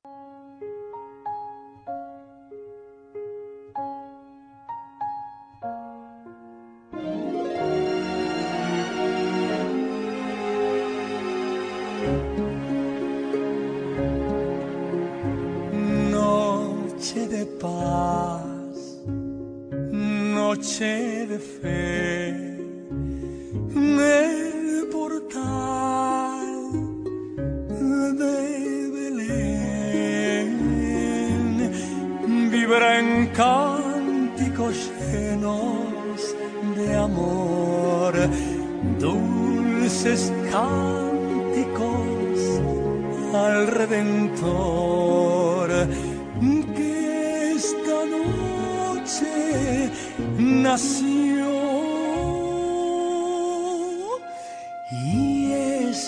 hermoso que el sol.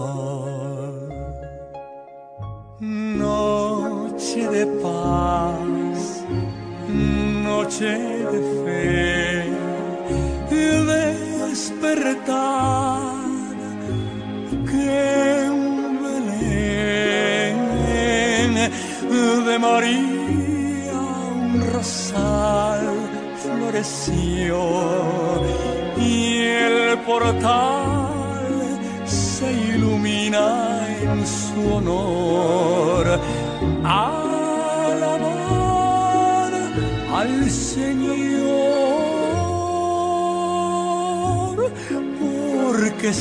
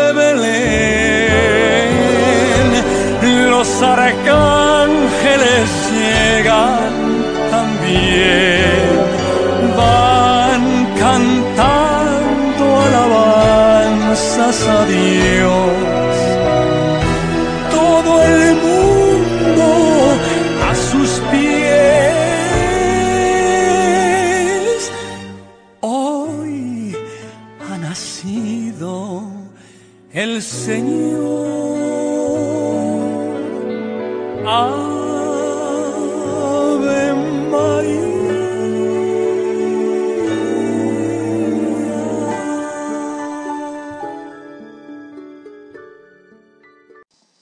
Escuchamos Noche de Paz, la versión de Rafael. También fue recomendación de Vera Blanco. Antes de que empiecen a decir que ya nada más pongo a Rafael. No, fue recomendación de Verita Blanco. Y tenemos comentarios. Nos dice Marielena Cano, hermosa anécdota. Felicidades, Elizabeth Martínez. Nos dice Katy Gómez. Elizabeth Martínez, qué bonito. Me encanta cómo cuentas nos- los cuentos. Ojalá tuvieras más tiempo y un programa tú solita. Esa es una muy buena idea. Un programa para Elizabeth Martínez. Qué buena idea. Y también tenemos a Lucy Trejo que nos dice, ¿en serio no tuviste que ver nada con la selección de los villancicos, Gaby? No, en serio que no, fue Verita. Ahora sí soy inocente.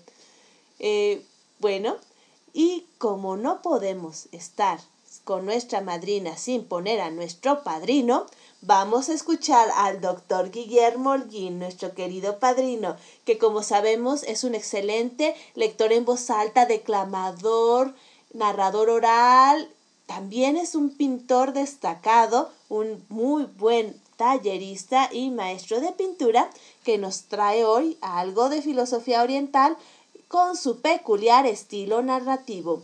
Vamos a escucharlo. Soy Guillermo Holguín Castro y desde la Ciudad de México les quiero compartir este cuento titulado La radio. Cuando Narudín llegó a Londres en inmigración, el oficial le preguntó, lugar de origen, de Oriente, nombre, Nasruddin. ¿Tiene usted un problema de lenguaje? Y... No. Entonces, ¿por qué habla así? Pic, pic, yo aprendí inglés por radio de onda corta. Muchísimas gracias, doctor Guillermo Holguín. Sí, muy divertido relato. Muchas gracias. Y cuidado lo que, los que nos están oyendo, que a veces el Internet también nos hace hablar como cetáceos, como en Buscando a Nemo, y luego nos oímos bien raros. Así que si están aprendiendo español con De Todo para Todos, donde tu voz se escucha de RAO Radio Alfa Omega, cuidado cuando empezamos a hablar como cetáceos. Muchas gracias, doctor Guillermo Holguín. Excelente.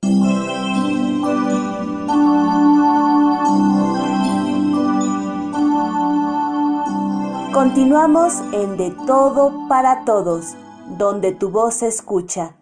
Aquí, en Radio Alfa Omega, con su anfitriona, Gabriela Ladrón de Guevara.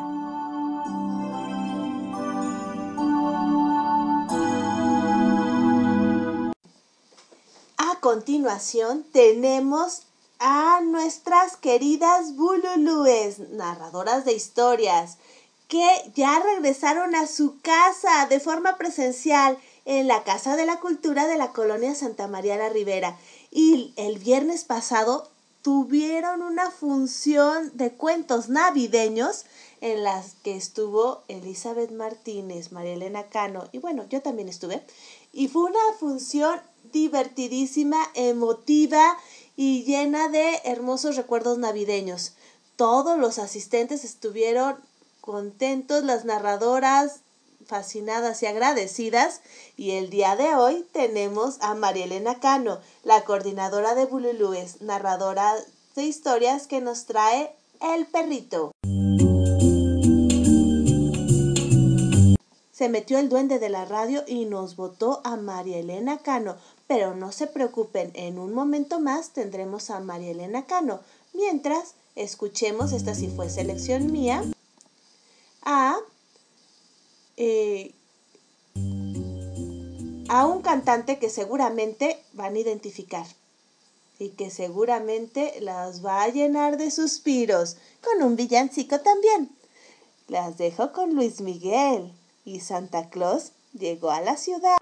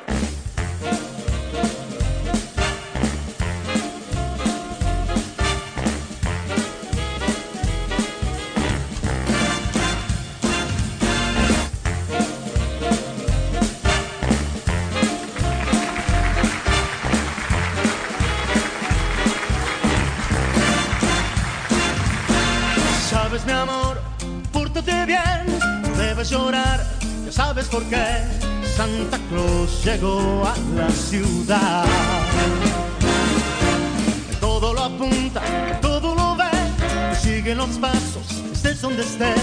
Santa Claus llegó a la ciudad.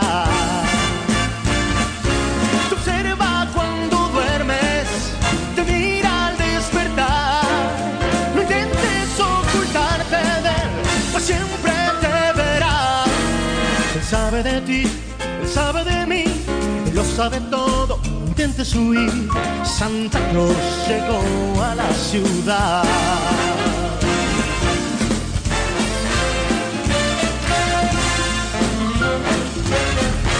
Santa Claus llegó a la ciudad.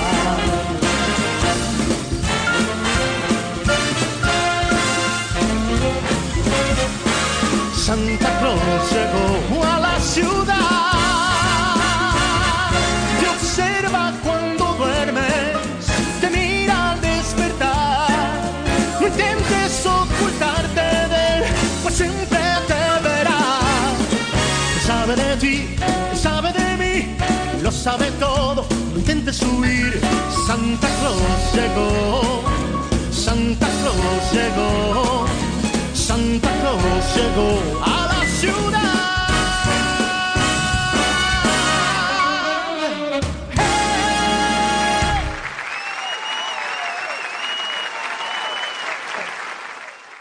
Escuchamos a Luis Miguel con Santa Claus llegó a la ciudad. Esta versión me gusta mucho porque es muy bailable. Si se ponen a bailar con esta versión, bueno, seguramente se divertirán muchísimo. Y ahora sí, vamos con nuestra coordinadora de Bululúes, narradores de historias. Hola, muy buenas tardes. Yo soy María Elena Cano Hernández. Y estoy muy contenta de poder participar en De Todo para Todos, donde tu voz se escucha con Gabriela Ladrón de Guevara de León. Les voy a compartir un cuento anónimo, El perrito. Había una vez un perrito abandonado que vivía muy triste y solito, porque nadie le quería. Era el más feo de sus hermanos, y ningún niño le había querido adoptar. Comía lo que encontraba por la calle, y siempre tenía miedo porque a veces los niños le tiraban piedras. Un día vio a unos señores con unos trajes muy bonitos, y como parecía que tenían bastante comida y tenían cara de ser buenos, se puso a seguirles. Pasaron montañas y ríos, desiertos y bosques. El perrito estaba ya cansado y se preguntaba cuándo llegarían a su casa aquellos señores. Algunas veces pensaba que se debían haber perdido, porque no sabían seguir, hasta que veían una estrella en el cielo y se ponían a seguirla. Una noche llegaron hasta un pueblo pequeño y al final llegaron hasta una casa un poco rota. La estrella estaba brillando encima de la casa. Dentro estaba una señora muy guapa y un señor con barba, y en una conita de paja había un niño pequeño que no paraba de llorar. Había mucha gente que entraba y dejaba alguna cosa en el suelo, un pan, unas frutas, una manta, y el niño seguía llorando. Los tres señores sacaron tres cajitas y se las dieron también, pero el niño no dejaba de llorar. Sus papás parecían preocupados. Entonces se acercó el perrito con mucho cuidado hasta la cunita y le puso el hocico encima, moviendo la cola. José, que así se llamaba el señor de la barba, le iba a echar de ahí, pero entonces el niño miró los ojitos del perrito, dejó de llorar y luego se puso a reír, a reír y a reír. El perrito sintió que por fin tenía una familia de verdad, y el niño sintió que aquel era su mejor regalo. Muchísimas gracias, María Elena. Qué bonito regalo y qué bonito cuento. Me encantan los cuentos de Navidad y el que nos has compartido es realmente hermoso y conmovedor. El perrito. Y bueno, ya que estamos empezando con relatos navideños y también con villancicos, nuestra queridísima Marta Gómez García en su cápsula semanal nos trae algo de Navidad. Hola Gabriela, buena tarde de lunes. Esta vez deseo compartirles algo del maestro Juan José Arreola, de quien recordamos su fallecimiento el viernes 3 de este mes de su libro confabulario antológico Loco de Amor, homenaje a García Sánchez de Badajoz. El desierto, jardín de madrugada. Allá va García Sánchez de Badajoz, transido de amoroso desvelo, afinando las cuerdas de su laúd inaudito. Va por el jardín del sueño, loco de amor, escapado de su cárcel divagada, buscando bajo los lirios la trampa de la acequia, mundo abajo, razón abajo, rodando en la pendiente de dos ojos oscuros, feroces de mirada indiferente, cayendo en el hueco de una oreja sin fondo, apaletadas de versos tristes, cubre su cadáver de hombre desdeñado, y un ruiseñor le canta exequias de hielo y de olvido, lágrimas de su consuelo que no hacen maravillas. Sus ojos están secos, cuajados de sal ardida en la última noche de su invierno amoroso, que a mí me mató amor, sino la tristeza de él. No morirás del todo muerto de amor. Algo sigue sonando en la sombra de tu jardín romántico. Mira, aquí hay una nota de tu endecha desoída. Los pájaros cantan todavía en las ramas de tu fúnebre laurel. Oh enamorado sacrílego y demente, porque antes de alcanzar el paraíso de su locura, García Sánchez bajó al infierno de los enamorados y oyó y dijo cosas que escandalizaron orejas pusilánimes y sus versos llegaron en carta echadiza a los buzones del sombrío tribunal. Así termina Loco de Amor del maestro Juan José Arreola. Yo soy Marta Gómez García desde la Ciudad de México y les dejo por esta tarde. Nos encontramos la próxima. Muchísimas gracias Marta. Qué interesante y qué fuerte los versos del maestro Juan José Arreola.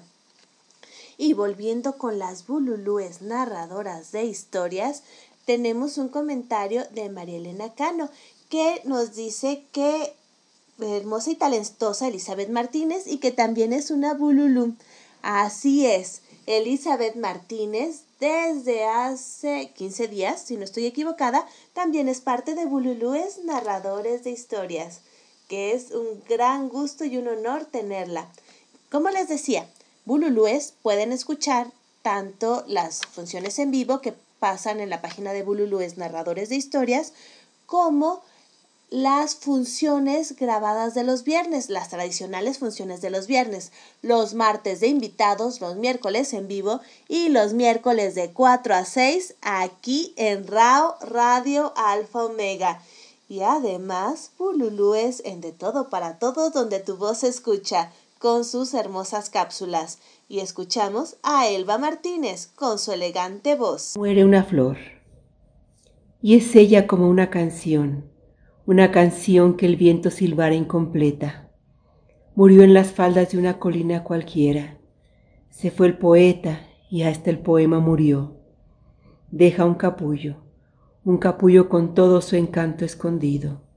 Se fue alardeando de valentía con su olvido. Hoy que regresa el capullo de olvido ya es flor. Me duelen tus ansias de amor, me duelen como si fueran mías y me duele sentirte mi niña llena de amor con tus manos vacías. Me duelen tus ansias de amor, me duelen como si fueran mías, y me duele sentirte mi niña llena de amor con tus manos vacías. Un cirio encendido de amor, de ilusiones que perdidas mueren en vuelo, que quema todas sus emociones y anhelos, y ardiendo desvanece su luz de pasión. La flor sus pétalos abrió, la estremeció en matutino beso el rocío, pero ese beso inundó su pecho de frío y así el lucero de su cielo se extinguió. Me duelen tus ansias de amor, me duelen como si fueran mías, y me duele sentirte mi niña llena de amor con tus manos vacías. Hermoso poema hecho canción de Rafael Orozco e Israel Romero. Soy Elba Moncada, de Bululúes, narradores de historias, para dejar volar la imaginación. Agradezco a Radio Alfa Omega y a Gabriela Ladrón de Guevara en su programa De Todo para Todos por el espacio. Muchísimas gracias, Selva. La verdad, hermosísima declamación. Tenemos comentarios. Nos dice María Elena Cano que hermosa declamación, la de Marta Gómez García. Y también nos dice Lucy Trejo, bellísimas palabras de Marta Gómez, me encanta su voz. Cierto, tiene una voz bellísima. También eh, María Elena Cano, saludos Selva, como siempre, hermosa voz. también Elba tiene una voz elegante y bellísima. Debemos decir que aquí, en De Todo para Todos, donde tu voz se escucha, tenemos creo que las mejores y más elegantes voces de la radio. Sí, tenemos voces muy bellas, cuidadas, elegantes y de excelentes narradores. Iván nos dice, gracias, Elba Moncada. También eh, nos, eh, Katy Gómez nos comenta, hermosísimos poemas, hoy están muy bellos todos los poetas. Sí, muchísimas gracias. Y también eh, nos comenta el doctor Guillermo Holguín, saludos a todos, en especial a los bululúes. Muchísimas gracias, doctor Guillermo Holguín. Y bueno, el día de hoy, en la parte de nuestros poetas internacionales, tenemos a una poeta que es muy cercana a mi corazón. Ella es de Honduras, Jocelyn Saldívar que nos comparte. Acepto tu juicio. Acepto tu juicio. Cada amanecer cuando el sol se asoma es un nuevo día para verte triunfar. Paso a paso vas logrando subir un escalón más hacia la cima. Y yo te veo completamente orgullosa de cada paso y meta que has logrado. Qué hermoso es compartir contigo. Cualquier lugar donde cuente con tu compañía es un paraíso para mí. Mi corazón te pertenece. Tómalo o destrúyelo. Haz lo que quieras con él. Pero nunca olvides que soy tuya. Eres mi paraíso, mi vida. Tus mejillas sonrojadas son como dos rosas carmesí. Ten piedad de mí, que enloquecí por ti. Sin ti, mi vida se tambalea. Soy como un barco perdido siguiendo las olas de tus ojos cautivantes. Me dominas tanto que la única voluntad que reconozco es la tuya. Oh amor, acepto tu juicio. Mátame con tu espada y devuélveme la vida con un beso. No estés distante porque la vida sin ti es un desierto cuyo sol me quema. Ocúltame en la luz de tu luna para poder vivir en tu corazón, aunque sea en el rincón más pequeño. Muchísimas gracias, Jocelyn Saldívar, por compartir con nosotros algo tan bello de tu autoría. Muchas gracias. Siempre es un placer escucharte. Y tenemos también en nuestros eh, poetas internacionales a Héctor Vargas, que nos trae Caracola. Muchas gracias. Mi nombre es Héctor Antonio Vargas Montaña. Soy poeta de Chile y voy a declamar la poesía Caracola. Caracola de mi universo coral, de los arrecifes del alma, si acercas tu corazón para amar, me encontrarás en mi mirada. Me hallarás esperando tu luna, me hallarás aguardando tus besos en la única playa de todas donde nosotros somos los dueños. Caracola, mujer, novia y amante, tú eres la musa de todos mis versos. Cada vez que llega me encandila las líneas delicadas de tu cuerpo. ¿Qué hacer? ¿Qué hacer para hacerte real? ¿Qué hago para que en verdad me quieras? A lo lejos sigo componiendo nidos, avecilla de mi eterna primavera. Ven, ven por los lindes de mapas antiguos, corre a mis brazos de cualquier pradera, que solo mirarte me salva la vida y hace que viva mirando tu estrella. Gracias. Muchísimas gracias al poeta Héctor Vargas de Chile por compartir aquí con nosotros en De Todo para Todos, que siempre es un gusto tenerlos. Ya tenemos saludos y comentarios. Katy Gómez nos dice, felicidades a Jocelyn, hermoso poema, ya la extrañaba por aquí. También Marilena Cano, hermoso poema, Jocelyn, saludos. Pues muchísimas gracias. También el doctor Guillermo Holguín. Saludos a todos los invitados. Muchas gracias, doctor Guillermo. Hemos llegado al final de esta emisión, que como pudimos escuchar fue una emisión con mucho color literario, con personajes notables, con una invitada extraordinaria, a la que le agradezco mucho, Ana Laura, Ana Laura García Solache. Gracias por acompañarnos. También tuvimos a nuestros queridísimos padrinos, a Guillermo Olguín y Elizabeth Martínez, a las Bululúes, narradoras de historias, con su coordinadora María Elena Cano y con la elegante voz de Elba Moncada. En los poetas internacionales escuchamos a Jocelyn Saldívar de Honduras y a Héctor Vargas de Chile. Además tuvimos las cápsulas de Palabras de Mujer de María Virginia de León, a Vera Blanco y su ventana al rock, que fue una ventana muy navideña, a Marta Gómez García y la risa sanadora de la doctora Fiona. Escuchamos villancicos seleccionados por Vera Blanco, aunque parezca que yo los seleccioné, en serio que ella fue. Perdón. Y la música de Fernando García. Muchísimas gracias a todos ustedes que nos acompañaron. Gracias por sus hermosos comentarios. En especial, muchísimas gracias a todos los que cada emisión están con nosotros. Y les tengo una, bueno, les tengo dos noticias.